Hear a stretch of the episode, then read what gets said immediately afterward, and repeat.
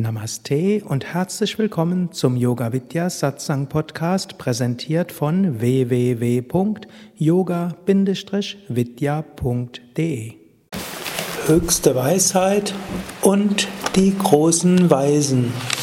Zusammenfassung des Vortrags vom 13. Februar Donnerstags im Shivananda Ashram Rishikesh.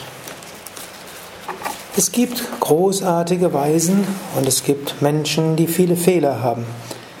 Wir bewundern Menschen, die Gutes tun. Wir bewundern Menschen, die viel bewirken.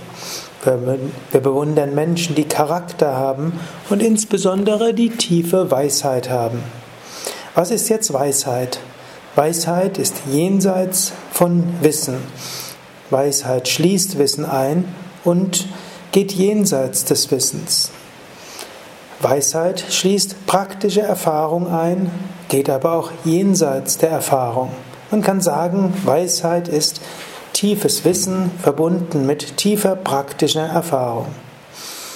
Aber selbst Weisheit kommt nicht zum Höchsten. Wenn man einen Weisen fragt, bekommt man natürlich die besten Ratschläge. Der Weise weiß und der Weise hat es erfahren. Aber wenn es darum geht, was ist die höchste Weisheit, dann bekommt man nicht eine gute Antwort. Denn letztlich die höchste Weisheit ist jenseits von allem Beschreibbaren. Es gibt so eine einfache Frage, wenn es heißt, Gott ist allgegenwärtig, allmächtig, allwissend, dann kann man die Frage stellen, warum ist die Welt, wie sie ist? Es gibt keine gute Antwort darauf. Es geht schon los bei den einfachen biologischen Tatsachen. Warum gibt es biologische Mutationen laut Darwin die Ursache der Evolution?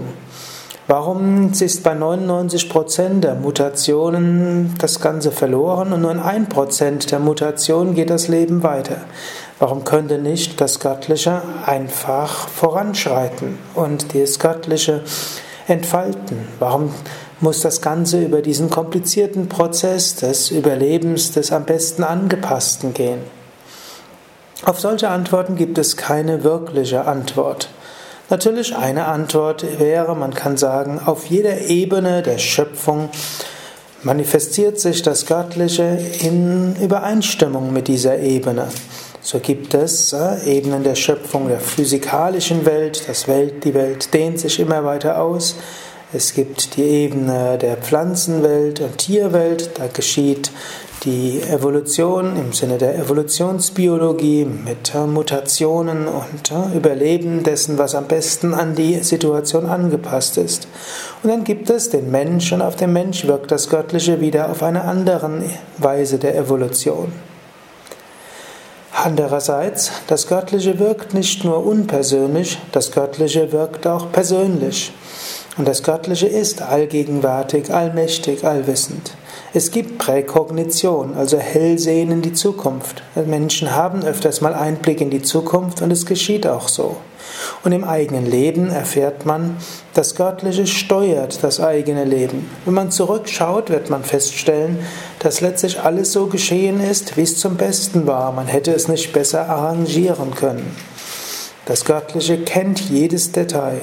Das sehen wir, wenn wir zurückschauen. Und das Göttliche kümmert sich auch um jede Einzelheit. Letztlich geht das jenseits unserer Weisheit, jenseits allen Verständnisses.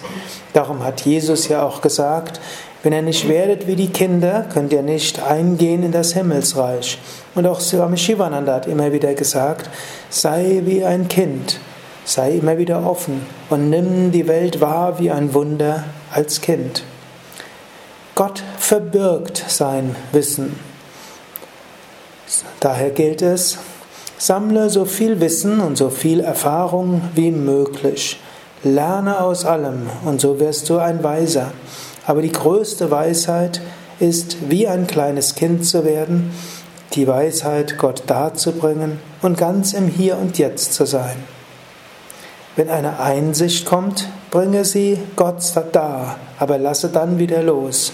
Sei wieder von neuem wie ein Kind, offen, unwissend und doch wissend. Indem du so höchste Weisheit verknüpfst mit dieser Offenheit des Kindes, bekommst du wahrhaftig die allerhöchste Weisheit, die höchste Erkenntnis. Hari Om Tat Sat.